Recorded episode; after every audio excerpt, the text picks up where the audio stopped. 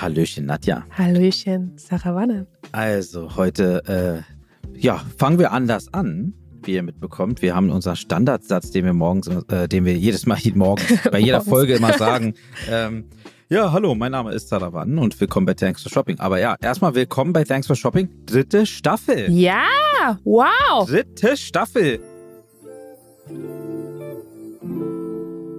Und das hört sich so krass an und es hört sich immer so, so weit an. Aber am Ende kam, mit, kam es so vor, dass es auf jeden Fall so schnell ging, dass wir jetzt auf einmal in der dritten Staffel sind. Also, Das was hat stimmt. uns Basti äh, und Lisa von den äh, OMR Podstars haben uns gesagt, wir haben irgendwie 40 Folgen aufgenommen. Krass, Das, dass wir das überhaupt geschafft haben. Sarah. ja, erst- ich hatte erstens Zweifel das. am Anfang, aber wir haben es hinbekommen. Das stimmt. Also ansonsten, da dachte ich auch so, also die Zeit ist schnell vergangen und ich äh, kann mich eigentlich auch so gut an fast jede Folge erinnern. Ne? Also Mhm. das ist schon krass. Wir haben ja auch schon mal Revue passieren lassen in anderen Staffeln, äh, wie unsere äh, Staffeln verlaufen sind, wie die GästInnen so waren und was es so war. Und wir gehen jetzt wieder in die dritte Staffel mit wieder interessanten Gästen und Gästinnen. Und ähm, ja, fangen heute auf jeden Fall an mit einem äh, sehr jungen Gast. Aber bevor wir zu ihm kommen, einmal eine Frage, Nadja. Wie ist denn so dein persönlicher Touchpoint zu Gaming? Ja, zu Videospielen. Ach, Videospielen. Ich dachte, du meinst, Mensch, ärgere dich nicht spielen. Nee. Also, ähm, Mensch, ärgere dich nicht, das kann ich. Äh, Gaming, da habe ich so null Bezug zu, ne? Ich kenne noch dieses, kennst du das, dieses Snape-Spiel? Snake, War das auf, Snake, dem auf Nokia. Ah ja, Snake auf Nokia. Nokia. So das. äh, Und dann gab es früher noch auf den Computern dieses Tennis. Ja, ja, stimmt, stimmt. so, alt, stimmt. so alt sind wir schon. das Stimmt, waren die stimmt. einzigen Berührungspunkte. Ich habe gar keine Ahnung. Also Ich kann mich noch erinnern, also meine Schwester und ich haben damals von meinem Papa eine Atari geschenkt bekommen, so ein Commodore Mhm. äh, Teil, wo eigentlich die ganze Zeit nur so ein Ball war und Striche. Und da hat man so ein kleines, kleines Joystick-Ding gehabt, um es letztendlich mal hin und her zu machen. Und ähm, ja, und da, da, da, damit haben wir gespielt. Irgendwann kam dann Nintendo, irgendwann kamen dann die Computer. Ich weiß, mein Bruder hatte mal einen Gameboy. Gameboy. Gameboy. Ja, das hatte ich auch. Und da habe ich, wie heißt dieses Puzzlespiel? Tetris. Ja, Tetris. Siehst du, ich weiß noch nicht mal, wie es heißt. Genau, das habe ich auch noch mal gespielt. Kleiner Side-Effekt äh, oder Side-Topic, äh, Tetris wird, äh, die Geschichte über Tetris und wie es dazu kam, wird demnächst verfilmt. Ich weiß gar nicht, ob es ein Film oder eine Serie wird, aber das äh, habe ich irgendwo mal was gelesen oder gesehen. Jedenfalls war das immer schon damals so, als ich in der Schule war dann, äh, kurz beim Abitur, gab es schon die ersten Leute, die das eben auch etwas ich, nenne- ich nenne es jetzt mal semi-professionell gemacht haben. Ne? Die sind dann auf LAN-Partys gegangen, ne? haben die ganzen Sachen da mitgeschleppt. dann haben die irgendwann einmal gegen internationale Leute gespielt. Und ich kann mich erinnern, dass ein Mitschüler sogar nach Japan geflogen ist, was total faszinierend für alle war. Und Krass. für ihn auch. Aber als er da ankam, die Leute ihn kannten, natürlich unter seinem Gaming-Namen. Ja? Mhm. Damals gab es noch kein Twitch, damals gab es noch keine Streaming-Dienste, damals gab das alles gar nicht. Es war Ja. noch alles relativ manuell. Ähm, aber heute zum Beispiel haben wir einen Gast, den Lukas Kinzel. Und der Lukas äh, war Deutschlands jüngster E-Sports-Player. Das habe Ja? ich auch gelesen. Ja. Ja? Und der hat äh, letztendlich, äh, ich glaube, es war Call of Duty, ähm, professionell gespielt und war auf Wettbewerben unterwegs und so weiter, was ich eben total faszinierend finde. Und wir kommen dazu, mit ihm zu sprechen, dass er erstmal damit angefangen hat und jetzt kommt kompletter Cut, dann auf einmal eine Agentur eröffnet hat, um, um Performance-Partner für E-Commerce-Shops zu sein, um Brands aufzubauen und denen eine bessere Performance und, und Umsatzsteigerung zu schaffen. Und wie man auf so eine Idee kommt, mit jungen Jahren von E-Sports-Player ein Unternehmen zu gründen für E-Commerce. Das wird spannend sein. Ähm, und äh, ich hatte dir auch, glaube ich, vorhin, Nadja, noch mal so ein Bild geschickt. Da äh, war so ein Bild mit einem Dachboden und dann das heutige Firmengebäude, ja. Da war ich auch irgendwie so, okay, das ist ja typisch Krass. so wieder die Story, Garage bis irgendwo hin, ne? Ja. Aber wie gesagt, dazu kommen wir gleich ich bin auf sehr jeden Fall. gespannt. Ja. Der Lukas auf jeden Fall, wie gesagt, dem gehört, äh, ist ein Mitgründer, ein Mitgesellschafter von White Lion Agency. Das Unternehmen fokussiert sich eben auf die Umsatzsteigerung von E-Commerce-Firmen mit Hilfe von hochprofitablen sozialer Werbung. Da kommen Facebook-Ads, Instagram-Ads, TikTok-Ads. Genau, und äh, ja, ich glaube, er wird auf jeden Fall besser über sich und über, über die Agency äh, sprechen können. Also daher erstmal, hallo Lukas. Hi Lukas, schön, dass du da bist. Hi, also erstmal vielen lieben Dank für die netten Worte. Ja, es freut mich sehr, heute hier mit dabei zu sein. Über die Einladung habe ich mich sehr gefreut. Schön. Wir freuen uns, dass du Zeit gefunden hast. Und uns Ja. deine Story erzählst. Ich bin sehr gespannt. Sehr, sehr gerne. Ähm, äh, erstmal kurz vorab, äh, tatsächlich so ein Atari hatte ich früher auch noch. Äh, noch von meinen Schwestern. Also fühle ich auf jeden Fall. Muss sogar sagen, äh, fand ich im Vergleich zu heutigen Videospielen äh, sogar noch weitaus besser. Das war, das war, kompakt, ja. das war ein, ein Highlight auf jeden Fall meiner Kindheit, mit meiner Schwester zusammen da vor dem Fernseher zu sitzen und äh, also das Teil unter uns, ja, dieser Joystick war das ja, so ein kleiner Mini-Joystick, mhm. ja, der ist schon ein paar Mal geflogen, ne? Der hat aber was ausgehalten. Der war so robust, der ist nie kaputt gegangen. Heutzutage, wenn mich irgendein Kumpel oder Freunde oder Bekannte höre, wenn sie mal so einen PlayStation-Controller aus Wut gegen die Wand werfen, müssen sie einen neuen kaufen. So ein mhm. Atari, mhm. kleine Teil, hat, war robust. Ja.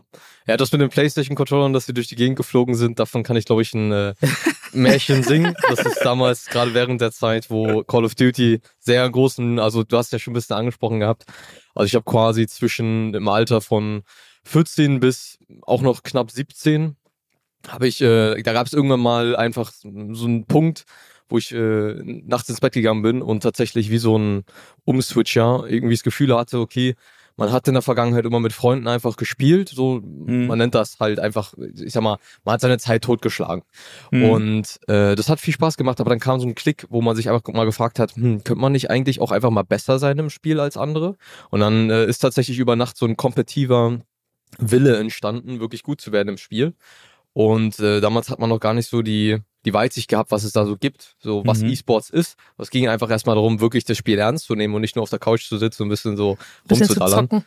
Ja, genau. genau. Und äh, so ist das so eigentlich entstanden und dann einfach wirklich äh, sehr ernst in der Schule damals. Äh, gibt es auch interessante Artikel noch von früher.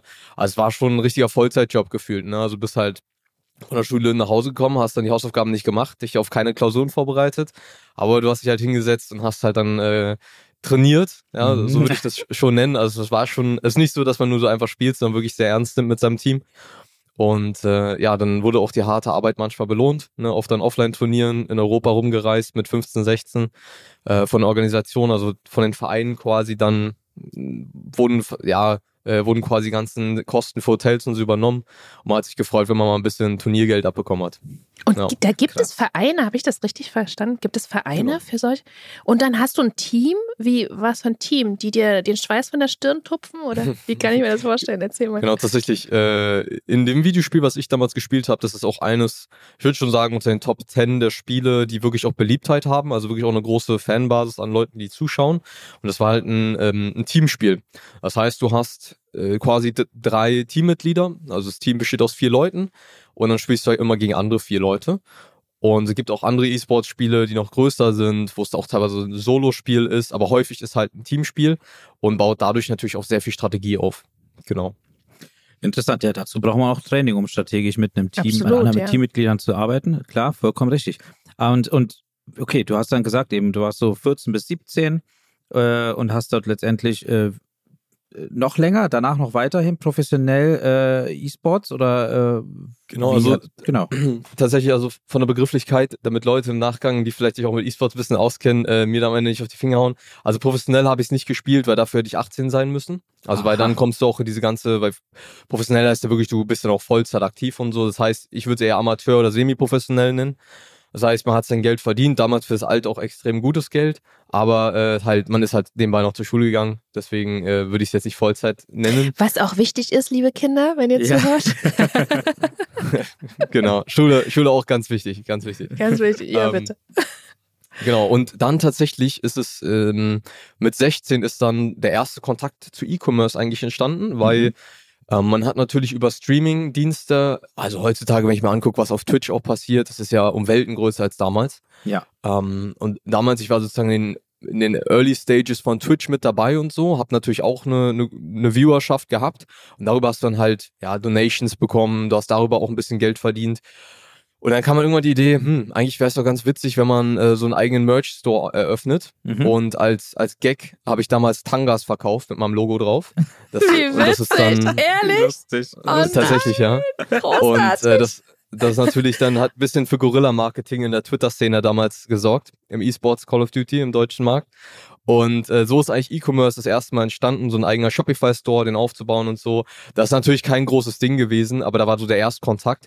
Und darüber ist aber tatsächlich dann auch entstanden, dass man sich mehr und mehr beschäftigt hat damit, was gibt es eigentlich für Möglichkeiten, allgemein E-Commerce auch zu vermarkten, ein eigenes E-Commerce-Brand aufzubauen. Und äh, das war so, so ein bisschen der, der Startschuss auch für dann den Weg zum E-Commerce. Ähm, genau, und dann bin ich in, ich glaube, das war, ich kann es gar nicht einschätzen, ich glaube, das ist zehnte Klasse, ähm, bin ich im Praktikum bei meinem Onkel gewesen und habe da eigentlich gesehen, der ist Unternehmer, auch großes, erfolgreiches Unternehmen im Elektro-Großhandel und durfte da also zwei Wochen reinschnuppern und habe halt festgestellt, okay, E-Sports, ich wollte E-Sports immer machen, weil ich viele Leute berühren will, weil ich Leute motivieren will, irgendwo das zu machen, was sie auch wirklich, ähm, ja, wonach sie streben, einfach eine Inspiration für andere zu sein. Und da habe ich dann aber gesehen, als unternehmerischer Charakter hast du halt weitaus mehr Möglichkeiten, gewissen Geschäftszweigen deutlich mehr zu erreichen und du hast eine deutlich höhere Sicher Sicherheit als im E-Sports. Beim E-Sports bist du halt meist nicht lange dabei. Äh, ist halt ähnlich wie im Sport allgemein. Ja, hast mal eine Verletzung, ist halt ungünstig und da habe ich halt mehr Potenzial im Unternehmertum gesehen und habe dann gesagt, okay, da möchte ich mehr Zeit dran investieren und dann habe ich ab 16 parallel zu dem letzten Jahr, wo ich dann auch irgendwann sozusagen in Rente gegangen bin, was das Videospielen betrifft, betroffen hat, ähm, habe ich mich immer mehr halt damit beschäftigt, damit so ein fliegender Übergang war. Und äh, genau, so ist das Ganze entstanden quasi. Mit, mit 16? Also da machen Spannend. andere, was machen andere da? Äh, Körbe werfen oder Genau, das, da, ins Kino da- gehen, an der Tankstelle stehen oder weiß ich auch nicht. Also das Beispiel habe ich ja. Also ich habe Körbe geworfen auf jeden Fall noch, bis ich meine kommt Verletzung man hatte. mit 16 auf die Idee so oder so eine Weitsicht zu haben? Also so irgend, hat dich irgendjemand geprägt oder wie, wie du hast ja schon sehr viele Gedanken gemacht, was langfristig daraus werden kann. Ne? Das finde ich Mhm. interessant in dem Alter. Also ich, ich, ich glaube am Ende des Tages, ähm, es ist auch bis heute noch so, dass ich äh, eine sehr, sehr große Parallele zwischen dem Unternehmertum und Videospielen suche. Und ich glaube tatsächlich, dass die Motivation oder auch der Drang danach, mit 16 das Ganze so aufzubauen und auch schon anzufangen und die erste Kapitalgesellschaft zu gründen, dass äh, das einfach, ich brauchte ein neues Spiel. So blöd gesagt, Okay. aber das ist, Mhm. glaube ich, so der Drive Eine gewesen. neue Herausforderung, ja. Genau, ähm, Mhm. weil ich gesagt habe, das andere Spiel hat quasi nicht genügend Potenzial. Ich gehe jetzt in was, in was Nachhaltigeres. Und ich glaube tatsächlich, dass das der, der, die eigentliche Motivation war, dass ich da auch so am Ball geblieben bin, auch während des Abiturs dann. Ähm, aber genau kann ich es auch nicht mehr sagen, muss ich ganz ehrlich sagen, weil es ist jetzt auch schon fünf, sechs Jahre her. Ähm, aber das sind so, glaube ich, so Emotionen, an die ich mich auf jeden Fall erinnern kann. Mhm. Das ist doch interessant, einfach aus reiner Neugier haben sich die Tangas verkauft. Hm, äh, Wenig, wenig. Ja. Aber, es, ist, es, war witz, aber es, es war sehr witzig, wenn dann auch in der Schule oder so mal der eine oder andere plötzlich von den Freunden oder aus der oberen, ich weiß noch damals 10. Klasse, wenn aus der 12. Klasse plötzlich jemand so einen Tanga in der Hand hatte, weil er es witzig fand, weil es natürlich auch sich in der Schule rumgesprochen hat, äh, war, war sehr amüsant immer. Sehr interessant. Perfekt, also aber ansonsten, wie gesagt, du, du hast, also ich finde, ich finde den Gedankengang ja interessant, ähm, E-Commerce-Business nebenbei aufzubauen, ne? also klar, Merchandise etc., aber dann sich äh, relativ frühzeitig im Klaren zu sein, dass da noch viel mehr dazu gehört, als einfach nur einen Artikel zu haben, den man sich irgendwo verkaufen will. Ne? Also im Grunde genommen äh, hat man es ja, also das hört man auch in den letzten zwei Staffeln bei uns, man, es gibt in diesem ganzen Ökosystem so viele Sachen, die noch äh, für, die, für eine bessere Performance notwendig sind. Ähm, oder beziehungsweise bestes Beispiel ist ja auch äh, Covid gewesen, wo dann ähm, viele aus dem stationären Handel probiert haben, äh, Onlinehandel zu betreiben, sich ein Shopsystem aufgebaut haben, über Marktplätze. Und dann hörst, hast du erstmal dieses Umsatzwachstum am Anfang und dann die meisten stagnieren. Ne? Die bleiben dann einfach irgendwie stehen. Da merkst du, vielleicht fehlt das Mindset, vielleicht ist das Unternehmertum doch viel zu viel für die, die digitale Sache, als auch generell das Wissen und die Knowledge dazu, äh, weiter Performance und weiter zu wachsen. Und da kommt ihr ins Spiel mit White Lion. Und genau, vielleicht kannst du kurz mal was äh, zur Agentur sagen, beziehungsweise auch, äh, ich glaube, dein Geschäftspartner, den kennt man ja auch in der Szene ein bisschen. Ähm, Gern. Genau, ähm, also vielleicht erstmal vorab, was, was machen wir? Äh, wir sind eigentlich so bekannt im Dachraum ähm, dafür, dass wir E-Commerce-Brands ähm, drastisch im Umsatzwachstum als auch im Profitwachstum unterstützen.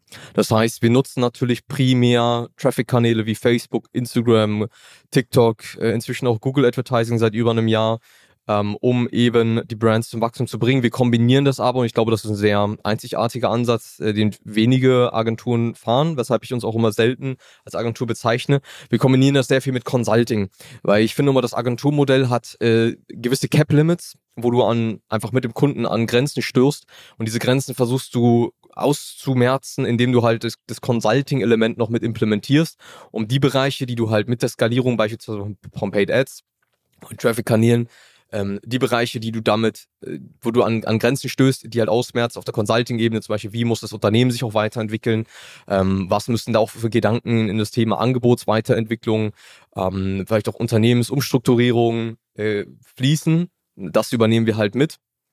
Und äh, das ist halt ein ganz schönes Hybridmodell, wo wir extrem viele Erfolgsgeschichten schreiben konnten in den letzten äh, dreieinhalb Jahren. Mhm.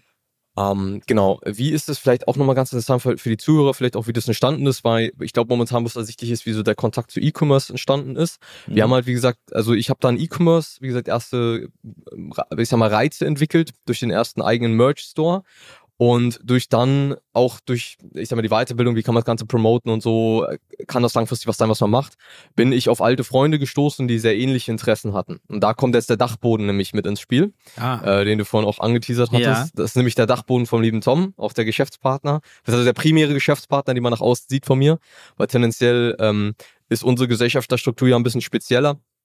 Kann man ja auch alles einsehen, man auf Data, ähm, einfach aufgrund der Firmengruppe.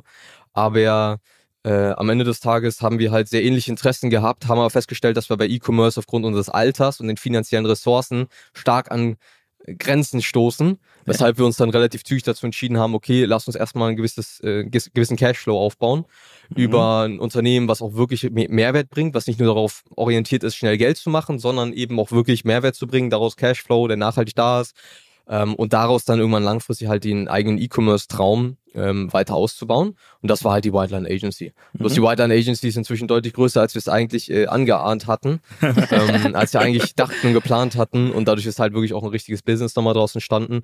Parallel halt inzwischen zu den Beteiligungen oder eigenen E-Commerce-Projekten. Genau.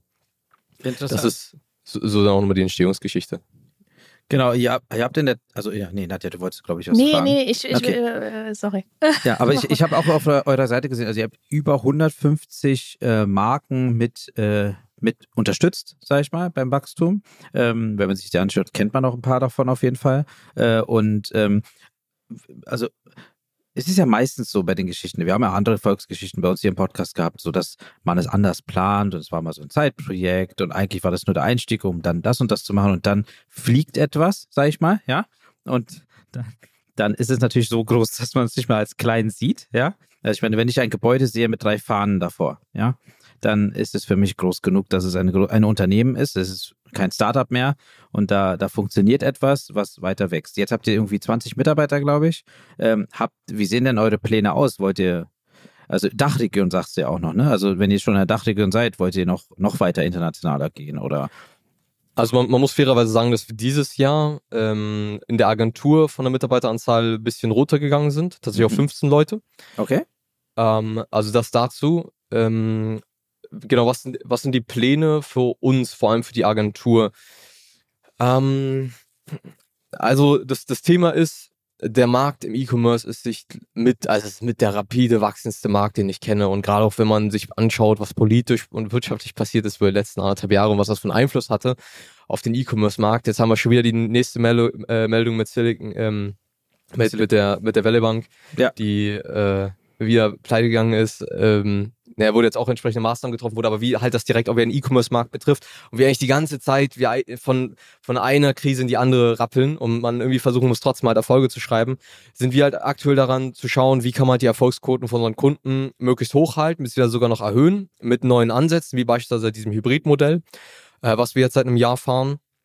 Ähm, und vor allem auch zu schauen, weil du hast auch erwähnt, es sind tatsächlich, wir schreiben, äh, wir, wir, testen auch viel rum mit den Zahlen. Ähm, tatsächlich sind es sogar doppelt so viele. Also wir haben jetzt allein in den letzten zweieinhalb Jahren über 300 Marken betreut oh. und das Umsatz vervielfacht. Aber wir wollen auch teilweise gucken, weil teilweise ist es auch abschreckend für den einen oder anderen, wenn es so viele Brands sind, weil dann teilweise auch vielleicht Leute denken, boah, es, ist, es stimmt safe nicht.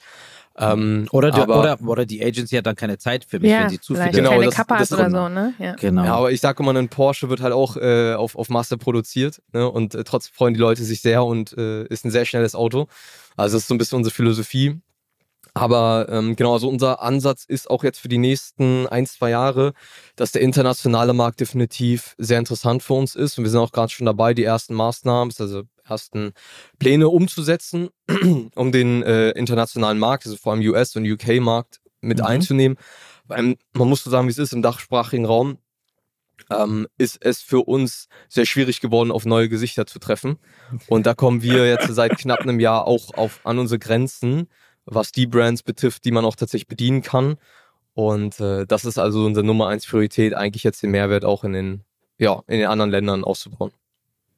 Interessant, also wo du gerade sagst, äh, die äh, Gesichter, wir, haben, wir sind ja letztes Jahr das erste Mal so auf Messen unterwegs sind. Wir haben uns ja auch auf einer Messe kennengelernt, auf der Nexus. Ähm, da fand ich auch total faszinierend, wie ich dich kennengelernt habe, denn ich habe die ganze Zeit gesehen, dass ein Kollege mit dir unterwegs war, der dich letztendlich gefilmt hat, also Content kreiert hat. Ähm, ist mir immer nie so aufgefallen. Also ich hatte das ähnliche ähm, das ähnliche Erlebnis auf dem OMR-Festival. Da gab es etliche Menschen, die immer eine Person dabei hatten, die äh, sie gefilmt haben, ähm, um letztendlich dauerhaft Content zu haben, wo man sich das anschaut und etc. Und das war für mich faszinierend, das dann da zu sehen. Und du hast mich dann, glaube ich, auch kurz angesprochen, dass wir mal kurz schnacken. Ähm, und äh, so kamen wir ins Gespräch. Und da ist mir aber auch aufgefallen, dass äh, im Laufe des Jahres, dass man eigentlich, äh, also auf jeden Fall von der, nicht von der Endkonsument, äh, Endkundenseite, sondern auf der anderen Seite von den Agenturen, als auch von, von ganzen Ökosystemen, E-Commerce in Deutschland. Ähm, man sieht, man kennt sich irgendwann, äh, man sieht sich, dann geht man natürlich jetzt dieses Jahr auf eine Messe und läuft da, glaube ich, erstmal eine halbe Stunde durch, um allen Hallo zu sagen, weil es äh, die üblichen Verdächtigen, nenne ich mal, sind. Aber ist ja auch schön so. Also es ist irgendwie äh, immer ein Netzwerken, eine partnerschaftliche, hey, manche erinnern sich sogar, was ich erzählt habe, wo ich Urlaub machen wollte und dann fragen die, wie der Urlaub war. Äh, ist schon ganz interessant. Aber wie du gesagt hast, ähm, ist spannend bei euch zu sehen, ähm, den Ansatz ähm, dieses äh, Full Service ähm, ähm, äh, Agentur, nicht also ich, das Consulting mal mitgezählt, wie gesagt, und ähm, machen wirklich nicht viele, da stimme ich zu. Und wie gesagt, dieses Consulting ist, glaube ich, auch teilweise notwendig, weil der Online-Händler oder die Online-Händlerin meiner Meinung nach sich immer der Haupt, die Hauptfokus einfach nur Verkauf, Verkauf, Verkauf und vielleicht nicht die Zeit hat, sich darüber Gedanken zu machen. Ähm, wie gesagt, Angebotserweiterung zum Beispiel. Ich glaube, da das ist ein schwieriges Thema oft äh, bei einigen Brands. Ja, also ich, ich denke halt auch am Ende des Tages, die Brands sind ja auch am Ende des Tages in der Regel an der, in der Position, wo sie sind, aufgrund ihrer Glaubenssätze. Ja. Das heißt, äh, es braucht halt meist mehr als nur die Ads aufzudrehen. Das ist halt so ein ganzheitlicher Ansatz. Ja. Und da schauen wir uns halt wirklich das gesamte Ökosystem an. Ähm, deswegen nennen wir uns halt häufig halt E-Commerce Wachstumspartner, statt irgendwie eine Social Media Ads Agentur oder so. Ja. Ähm, ja, weil das einfach ein, ich glaube, äh, ein falsches Bild geben würde von der Arbeit, die wir, die wir machen. Kannst du denn Ja. vielleicht mal an einem, an einem äh, Beispielkunden erzählen, wie ihr, wie ihr da so rangeht oder, oder wie ihr den begleitet? Ist das kurzfristig, ist das langfristig? Also wie, wie, wie fangt ihr an? Also einer kommt zu euch und sagt, bitte helfen. Wie geht's Genau, los? also in erster Linie schauen wir uns natürlich an, ähm, ob wir überhaupt helfen können. Das muss man halt immer so transparent sagen, ne? weil äh, also wir sind keine Agentur, die aufgrund einfach jeden äh, versucht irgendwie reinzubekommen und dann einfach abzugrasen, sondern wir schauen wirklich, ist das ein, ein Fit, der funktioniert, ähm, macht das Sinn. Ähm, schönes Beispiel ist zum Beispiel die Firma Ere Studios. Ich weiß nicht, ob die euch was sagt. Ist auch eine relativ große Fashion-Marke in Deutschland. Wird auch von Willi und so, äh, ist Willis Ah, ja. äh, Brand Willi? quasi. Ja, Genau, okay. Willi, das ist Willis Fashion Brand quasi Okay. mit, mit Agi zusammen. Und äh, die haben halt quasi, die sind in dem, in der Situation, dass sie halt übers Personal Branding sehr erfolgreich sind, auch was ihre Marke betrifft. Mhm. Aber du bist halt dann immer abhängig irgendwo auch von, von der Personal Brand. Und das ist natürlich immer schön, wenn man das Risiko diversifiziert aufstellt. Und weil du, du hast natürlich auch ganz andere Skalierungsmöglichkeiten über Paid Mhm. Ads normal als über das Personal Branding. Und äh, das heißt, ähm, ja, die Jungs sind ähm, ja, zu uns gekommen quasi. Da ist der Kontakt über einen Partner, mich der Meinung, ähm, hergestellt worden damals. Und da haben wir uns die Situation angeschaut, haben geguckt, okay, wo stehen sie, was sind ihre Ziele für die nächsten Jahre, wie können wir das unterstützen. Dann sind wir, haben wir gesagt, okay, wir, wir können da was machen und dann fangen wir halt an, erstmal mit der Zeit natürlich, je nachdem, was für Budgets auch frei sind, was natürlich auch die Ambitionen sind, wie auch das Lager ausschaut, können wir schneller skalieren, können wir weniger skalieren, gehen wir halt rein, machen die ersten Tests, implementieren die ersten Traffic-Kanäle, nicht alles auf einmal, sondern Step by Step in der Regel. Dann merken wir mit der Zeit, okay, wir kommen hier an unsere Grenzen außerhalb des Advertisings. Zum Beispiel gibt's hier in, der, in den Prozessen, es sind gewisse Dinge nicht unbedingt optimal, wodurch halt viel Geld liegen bleibt oder weshalb halt die Ads nicht maximal performen können, also Mhm. weiter performen können, warum wir da vielleicht cappen im Adspend. Die werden dann angegriffen, wird sich zusammen an den Tisch gesetzt, wird gesprochen drüber, was muss gemacht werden, sind die Sachen behoben, kann es im, Adspa- äh, im Adspend auch weiter hochgehen, in den Marketingmaßnahmen. Das ist quasi so das, das Framework, genau. Wie viel Zeit vergeht jetzt letztendlich vom, vom Anf Anfrage über Onboarding bzw. Entscheidung von eurer Seite? Was, was ist es unterschiedlich oder wie kann zum Beispiel unsere Hörerschaft, wie gesagt, äh, wenn sie jetzt vielleicht Interesse hätten, mit euch mal in Kontakt zu treten, mit was können sie rechnen? Also wie lange so etwas dauert, bis ja. Das kommt auf die äh, Bereitschaft des Interessenten an, wie, wie schnell es losgehen soll. Also ähm, die, die krassesten Fälle sind bei uns eigentlich, dass jemand heute anfragt, ähm, und morgen sich dazu entscheidet, tatsächlich gemeinsam das Ganze zu starten. Innerhalb von 14 Tagen ist in der Regel unser Onboarding-Prozess durch. Äh, manchmal dauert es auch nur 10 Tage. Das ist ein sehr ausführlicher Prozess, wo wir die gesamte Firma inhalieren, den kompletten Case verstehen, damit, weil wir sind halt fest überzeugt, du kannst halt nicht oberflächlich einfach das, daran gehen. Du musst das wirklich, du musst die Firmen, die E-Commerce-Brands, die sind so ja, das ist halt, wir reden hier halt nicht über eine Kampagne aufsetzen, sondern du musst halt wirklich, du, du bist halt wie eine externe Marketingabteilung ich sag mal, durch unsere Consulting-Geschichte ist natürlich noch ein bisschen mehr, aber ähm, rein aus Advertising-Sicht, das heißt, wir müssen da wirklich komplett drinstecken und dann, das nehmen wir sehr ernst. Das, bei uns intern passieren da viele Prozesse, die das absichern, dass da einfach äh, das Onboarding auch nicht an Qualität leidet, weil wir versuchen, das, wie gesagt, 14 Tage ist in meinen Augen ein sehr schneller Zeitraum. Ähm, aber in der Vergangenheit, das ist ein Case, das ist jetzt über die letzten zwei Jahre haben wir das so implementiert, funktioniert einwandfrei und äh, ja, das ist so in der Regel, also so 16 Tage von Kontaktaufnahme bis geht los, ähm, wenn jemand gut zuarbeitet und wie gesagt bereit ist, direkt loszulegen. Faszinierend, äh, zu, zu, also mitzubekommen, was da alles los ist bei euch und was alles zu tun ist, auch von eurer Seite. Da kommt jetzt meine Frage auf, wie schaffst du es dann noch, so viel Content zu produzieren? Wenn man jetzt mal dich googelt oder auch auf deine Seite geht, du bist ja. auf TikTok unterwegs, auf YouTube, auf, auf den ganzen Social Media, auf allen Social Media Kanälen, ständig ist irgendwo ein Video oder irgendein Content von dir. Wann? Wann macht man? Also der Tag hat ja 24 Stunden. Hm. Irgendwann muss ja auch noch schlafen, hoffentlich, ja. Äh, ja. Und äh, wie, wie, wie kriegst du das alles unter die Decke? Oder ist es eher so, dass du dass du schon so viel Vertrauen natürlich in das Team steckst und sagst, hey, das ist agiert und macht und ich kann mich auf andere Sachen konzentrieren? Also in, also in erster Linie ist das eigentlich nur möglich, weil einfach wirklich unser Team genial ist, muss man sagen, wie es ist. Also es, ohne das Team würde es definitiv nicht funktionieren. Dann würde ich wahrscheinlich jede Woche 120 Stunden arbeiten. Ähm, aber genau, also das, also vor allem, da geht ein ganz großer Props an unser Head of Management ähm, und Head of Media Buying, also Robin und Jakob, die primär unser gesamtes Fulfillment leiten, denen ich komplett blind vertraue, die auch einfach in der Expertise es ist unglaublich, was, was, äh, was die für eine Expertise haben im E-Commerce-Segment, sowohl aus Media Buying als auch aus strategischer Sicht.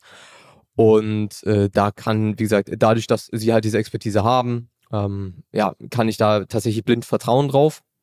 Natürlich auch ein Prozess, Schön. der sich entwickeln musste. Aber äh, dadurch haben wir halt, ich sag mal, intern unsere Sicherheitsmechanismen, wo ich natürlich trotzdem immer wieder Feedback auch von den, von den Jungs bekomme. Wie läuft es allgemein gerade in den Performance-Teams, bei den entsprechenden Kunden?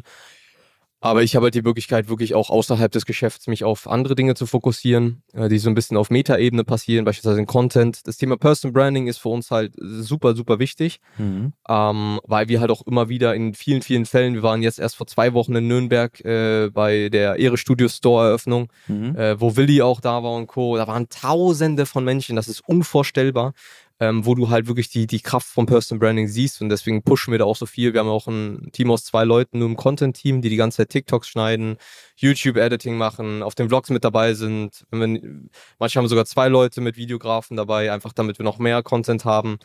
Ähm, aber das ist halt quasi einfach nur möglich, weil gesagt, das operative Geschäft durch das Team getragen wird.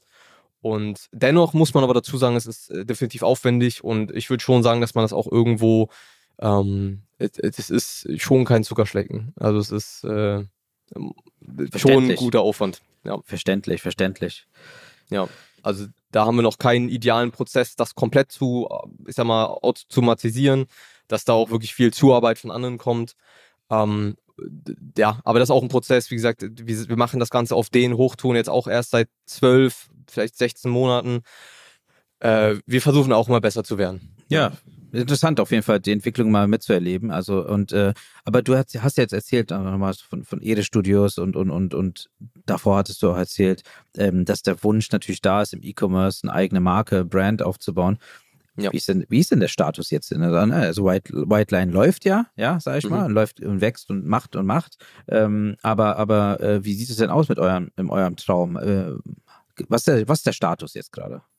Also Status aktuell ist, äh, wir haben schon mehrere Exits durch tatsächlich in den letzten zweieinhalb Jahren, wo wir aktiv auch äh, an Beteiligungen wirklich auch notarieller Art als auch klassische Umsatzverträge ähm, alles schon durch haben. Mhm. Also das heißt, wir sind viel dabei, gerade das meistens entsteht das aus den Kundenprojekten, weil es vielleicht auch ganz interessant vom Framework her, mhm. wenn wir halt merken, dass äh, Kunden langfristig wirklich auch Sinn macht auf menschlicher Ebene. Ähm, wir finden sie aus unternehmerischer Sicht äh, angenehm, mit ihnen zu arbeiten. Dann kann es sein, dass wir halt nach anderthalb Jahren, vielleicht zwei Jahren sagen, also wir achten da, weil wir haben auch viele Fehler schon gemacht, was das Thema betrifft. Ähm, unnötig mm, Anteile verkaufen müssen, einfach weil man zu früh sich dazu entschieden hat, okay, wir gehen halt mit dem Gründer zusammen diesen Weg. Ähm, genau, also da meistens so anderthalb Jahre, mal durch schlechte Zeit, mal durch gute Zeit, wenn man da durch ist, sagen wir, okay, hier kann man jetzt wirklich darüber ernsthaft drüber nachdenken, sich dran zu beteiligen. Und das ist momentan so das einzige Konzept, was wir fahren, um die eigenen, ich sag mal, den eigenen E-Commerce-Weg auch zu gehen. Ähm, genau, da haben wir allein letztes Jahr, also in 2022, haben wir knapp 9 Millionen Jahresumsatz über die E-Commerce-Beteiligungsfirmen gemacht, bloß mal so als Referenz. Ähm, leider haben wir jetzt über Jahreswechsel auch wieder eine, eine, Unternehmenstrennung. Also das muss ich sagen, da sehe ich momentan die größte Herausforderung drin, wirklich in der Lage, also weil Anteile halten ist so das eine Thema, aber auch, dass es sinnvoll ist, noch weiter zusammenzuarbeiten, mhm. das ist halt dann wieder was anderes, weil ähm, das, du, du schadest dem Unternehmer Demenz, wenn es halt äh, menschlich nicht passt. Und äh, das, stimmt, ja. das ist schon, ich muss schon sagen, also große, unser langfristiges Ziel ist ja tatsächlich einen Private Equity Fonds aufbauen zu können. Mhm. Ähm, vielleicht sogar im E-Commerce, aber da sehe ich momentan echt noch, äh, es ist wirklich großen Respekt vor diesen Gesellschaften, weil ähm, da musst du, glaube ich, entweder ziemlich stark durchgreifen und dir eher eine Mehrheitsbeteiligung sichern und dadurch halt die Überhand gewinnen über das Unternehmen äh, wir hatten meistens eine Minderheitsbeteiligung in der Vergangenheit. Und das ist schon nicht so einfach. Aber dennoch, wir haben erfolgreiche Cases gehabt. Ähm, kann man alles an der Hand abzählen. Also wir reden jetzt hier nicht über 15 Beteiligungen oder so. Will mich da auch gar nicht größer machen, als wir sind aktuell. Aber ähm, ja, das ist so der Stand, was E-Commerce-Beteiligung aktuell betrifft bei uns. Naja, wenn du nur eine Minderheitsbeteiligung, Minderheitsbeteiligung hast, dann hast du halt nicht viel Handhabe, ne? Und wenn der, der Unternehmer an sich einen anderen Weg geht, als du für richtig hältst, ist das dann schwierig. schwierig. auszuhalten. Ja. No. ja. Ja, aber, aber am Ende macht es, glaube ich, schon Sinn, erstmal so zu starten und man entwickelt sich ja weiter und äh, ihr seid ja noch jung, also äh, da ist noch so viel Luft nach oben und äh, wer sagt denn je heute, dass äh, aus diesen Minderheitsbeteiligungen keine Mehrheitsbeteiligung in der Zukunft werden kann? Also ich drücke ja. euch auf jeden Fall die Daumen. Das, ist, das klingt super, klingt spannend ähm, und ähm, ich, wir werden es auf jeden Fall weiterhin verfolgen. Trotzdem die Frage auch nochmal zurück, weil ich fand das etwas zu kurz, die Antwort vorhin, äh, mit, der, äh, mit den außerhalb des Dachraums. Ja, also du hattest mhm. Amerika mhm. und UK erwähnt ich finde ja, beide Märkte sind super starke E-Commerce-Märkte. Punkte. Kann man, so, muss, muss niemand von uns irgendwie, das ist einfach starke, starke E-Commerce-Märkte ähm, und auch schon viele, viele Player unterwegs, muss man auch so ganz klar sagen. Ähm, habt ihr, wie, wie geht ihr das strategisch an? Ist es überhaupt ein Thema für 23 oder erste 24 oder habt ihr schon begonnen oder was ist denn da der Status zum Beispiel? Also vielleicht ein bisschen Gedanken dahinter, aber ich glaube, es ist auch sehr interessant für auch zukünftige Agenturinhaber, auch gerade die sich strategisch aussetzen. Also wir waren immer, also ich, ich bin, ich würde mich tendenziell immer als jemand äh, betiteln, der sehr größenwahnsinnig ist, weil ich einfach jemand bin, der, äh, der auch schnell die Langeweile, der, der schnell die Langeweile. Das ist der Spieler in dir, der Spieler. Ja quasi. Wenn es nicht mehr weitergeht und es geht bloß bis Level 8 so und du willst eigentlich auf Level 16, aber der Markt gibt das nicht her oder das Spiel, dann, dann werde ich schnell, äh, ja, äh, das, das halte ich anderthalb Jahre aus, aber dann wäre ich immer noch ein bisschen äh, unangenehm. Und dementsprechend der Gedanke. Äh, das ist lustig. Der, die, Wortwahl, die Wortwahl ist sehr gut. Ja? Ich ein bisschen unangenehm. Auf jeden, auf jeden, Fall ähm, haben wir gerade letztes Jahr sehr viel Geld und sehr viel Zeit in das Thema Marktrecherche investiert, was E-Commerce betrifft. Ist gar nicht so einfach, ähm, weil tatsächlich gar nicht so viele Ressourcen zur Verfügung stehen und einfach sehr wenige Studien äh, bzw. Recherchen äh, am, am öffentlich zu, äh, einsehbar sind oder erwerbbar.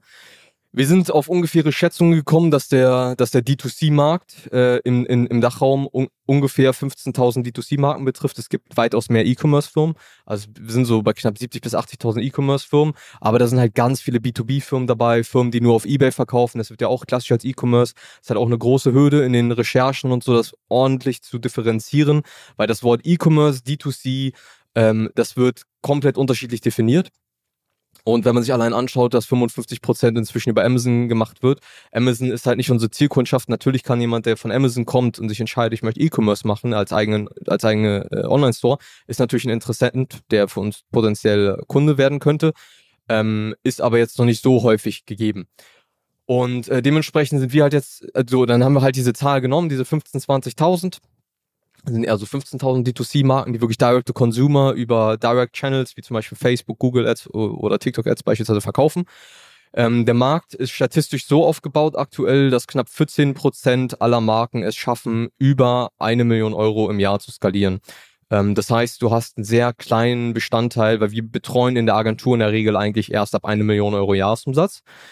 Ähm, weshalb wir natürlich schon mal einen sehr großen Teil des Marktes ausgrenzen. Wir reden jetzt über 1400 Marken. Also jetzt kann man da volkswirtschaftlich rangehen und kann sich anschauen, okay, wie viele kannst du wirklich bedienen ähm, am Markt und dann kommst du auf eine deutlich kleinere Zahl schon wieder. Und wenn du dann dir anschaust, dass wir alleine über 300 Marken schon betreut haben in den letzten drei Jahren, dann wird das schon langsam ein bisschen kompliziert. Also allein auch mal so als Referenz, letztes Jahr, wir sind die Agentur im, im E-Commerce-Segment, die aus Social Media Advertising sich die meisten Kunden geonboardet hat im gesamten Dachraum. Ähm, also zumindest von den von wissentlichen, also von dem, was wir haben an Daten von anderen Agenturen. Also knapp über 100, die wir allein letztes Jahr geonboardet haben, neu, wo wir den Umsatz vervierfacht haben. Und ähm, dann sind wir halt, wie gesagt, jetzt, wir merken es auch in den, in den Advertising-Kosten und so, dass die, die Kosten pro Leads und so werden einfach unangenehm inzwischen. Ähm, das macht einfach keinen Sinn mehr. Es ist sehr schwierig, da noch das Geschäft aus Advertising sich profitabel langfristig laufen zu lassen. Ähm, und deswegen haben wir dann eben geschaut, okay, wie schaut's in der US aus? In, in UK, in United States haben wir alleine 110.000 Euro, äh, 110.000, über 110.000 D2C-Marken, ähm, was das Zehnfache ist von dem, was wir hier in Deutschland haben. Wenn wir ähm, da eine ähnliche Statistik aufstellen mit den 14 Prozent, sind wir auch wieder bei einer deutlich größeren Zahl als im Dachraum. Im US-Markt haben wir quasi noch keinen einzigen Kunden. Da hat uns quasi noch nie jemand gesehen. Ähm, natürlich hast du auch einen großen Anteil an Agenturen, aber auch im Dachraum bin ich der Meinung, damals 2020 gab es viele Agenturen wir haben uns durchgesetzt. Also auch in der US sehe ich die Nachfrage einfach immer noch deutlich höher als das Angebot. Ähm, genau, also sind wir da rein strategisch aus, ja, ich würde sagen, aus, ja, ähm, von den Analysen her rangegangen. Einfach mal sehr kompakt ausgedrückt jetzt, so in, in kurz. Und äh, genau, wir sind tatsächlich schon mittendrin. Also wir haben sowohl uns entschieden dazu, Anfang des Jahres unser Consulting, also darf man jetzt nicht durcheinander bringen, aber wir haben noch ein kleines Consulting-Programm quasi entwickelt für kleine Brands, weil wir bisher bloß mit groß, größeren Brands gearbeitet haben. Das heißt, alle Brands, die unter einer Million machen, diese 84 Prozent, ähm, 86 äh, Prozent. Die wollen wir halt über neues, neue Art von Angebot bedienen. Das läuft auch schon seit Januar, ist sehr erfolgreich angelaufen. Ähm, das heißt, es war so die erste Maßnahme, was so die Caps im Wachstum betroffen hat. Und zusätzlich haben wir halt gesagt, damit das Wachstum beschleunigt wird, werden wir, ähm, haben wir jetzt schon angefangen, tatsächlich auch in den Vereinigten Staaten als auch im, im in UK äh, mit aktiver Bewerbung. Da laufen gerade noch auf klein die ersten, ich sag mal, Tests, um erstmal den Markt anzutesten, auf die Nachfrage und daraus sind halt die ersten, ja, äh, Insights zu gewinnen, wie man von da aus dann weitermacht, ob man vielleicht Dinge auch anpassen muss oder nicht, oder ob man mit der deutschen Offer so wirklich direkt an den US-Markt gehen kann oder den UK-Markt. Das ist so der, der strategische Gedankengang, der dahinter steckt. Interessant. Also Grunde genommen kann man sagen, dass äh, egal äh, wie groß unser Hörer oder Hörerin vielleicht mit seinem Online-Shop oder ihrem Online-Shop sind oder Brand sind, äh, dass sie trotzdem Kontakt mit euch aufnehmen kann, weil ihr auch für die kleineren, äh, also unter einer Million äh, Jahresumsatz, ähm, trotzdem irgendwie erstmal eine Lösung habt und unterstützen könntet. Die Wahrscheinlichkeit, dass äh, wir auch Cases halt vom in der Branche des Zuhörers haben, ist unglaublich hoch. Ich glaube, wir haben so viele öffentlich einsehbare Case Studies und Erfolgsgeschichten. Also wir lassen wirklich komplett die Hosen runter. Also das würde mich überraschen, wenn man da nicht was findet, was irgendwie in die, in die Richtung von, von dem jeweiligen geht. Super. Ja. Cool. Also sehr Wirklich interessant, äh, ja. Lukas, sehr spannend auf jeden Fall. Also es ist ja auch viel mehr äh, dahinter, als dass man, was man sieht von euch. Also ehrlich gesagt, ich habe jetzt noch mehr gelernt, als ich das gelesen habe über dich oder über White Lion. Zum Abschluss nochmal kurz der Frage, sieht man sich dieses Jahr nochmal persönlich? Seid ihr unterwegs oder bist du unterwegs auf äh, Veranstaltungen? Und wenn ja, wo kann man dich antreffen? Äh, also Messen wird schwierig mhm. ähm, dieses Jahr. Einfach weil wir da für uns strategisch, was Events und Messen betrifft, halt gewisse interne Entscheidungen erstmal getroffen haben. Wir werden trotzdem auf kleineren Meetups dabei sein, safe. Mhm. Ansonsten, wir setzen komplett weiter auf das, was wir am besten können, wodurch wir am meisten gewachsen sind in der Vergangenheit. Das ist halt, sind halt die Ad-Plattformen. Das heißt, auf YouTube, auf, auf Meta, auf den, in den verschiedenen Feeds werden wir weiterhin auf jeden Fall auf den Nerv gehen. Mhm. Da sieht man sich auf jeden Fall. Ansonsten, wie gesagt, auf kleineren Meetups äh, sicherlich. Ähm, Okay, genau. Super, interessant. Also Lukas, ich, ich kann nur Danke sagen. Danke ja, für die Insights, danke für die Story. Äh, super faszinierend. Ähm, wir werden es auf jeden Fall weiterhin verfolgen. Äh, vielleicht äh, hört man sich, sieht man sich äh, einfach nochmal und äh, kann nochmal Revue passieren lassen, was dann in der Zwischenzeit dann passiert ist. Also ganz besonders die das Interessante wird sein, die Expansion US und UK, ähm, wie sich das entwickelt und wie eure ersten Tests erfolgreich waren oder die Learnings. Ähm, daher, Lukas, ich kann nur sagen, danke, dass du dabei warst. Äh, danke für deine Zeit. Und äh, falls du noch irgendwas loswerden willst an, an die Hörerschaft, kannst du das gerne natürlich jetzt tun.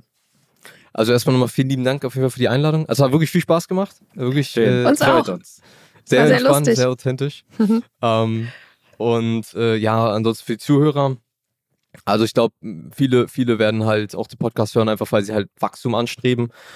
Ähm, ich glaube, das, das Wichtigste am Ende des Tages ist, äh, schaut, welche Informationen ihr konsumiert, dass ihr einfach wirklich die, die guten Inhalte von den, von den substanzlosen trennt. Äh, ich glaube, ihr seid hier mit dem Podcast ganz gut auf der äh, substanzreichen, also auf der sinnvollen Dank. Seite. Dankeschön. Dank. Danke sehr. Ähm, genau, das ist, denke ich, ganz, ganz wichtig, dass der Input, den ihr konsumiert, einfach, der beeinflusst direkt euren Output, also das angestrebte Wachstum. Ansonsten einfach dranbleiben. Super. Danke dir, Lukas. Ja, danke schön. Danke sehr. Und ansonsten, äh, liebe Hörerinnen und Hörer, die dritte Staffel hat begonnen. Das war unsere erste Folge. Ihr hört uns auf jeden Fall wieder jeden zweiten Montag. Ähm, abonniert uns auf eurem Favorite Channel, gebt ein Like ab, teilt gerne alles. Äh, wir werden auf jeden Fall, wie gesagt, auch jetzt äh, auf den Social Media Kanälen visuell sichtbar sein. Ja, kommentiert es, shared es. Wir freuen uns auf alles. Wenn ihr Anfragen habt, wenn ihr Fragen an Lukas habt, sendet sie uns uns zu. Wir leiten sie gerne weiter weiter. Und ansonsten wünsche ich euch noch einen wunderschönen Tag und bis zum nächsten Mal. Tschüss. Bis bald. Tschüss.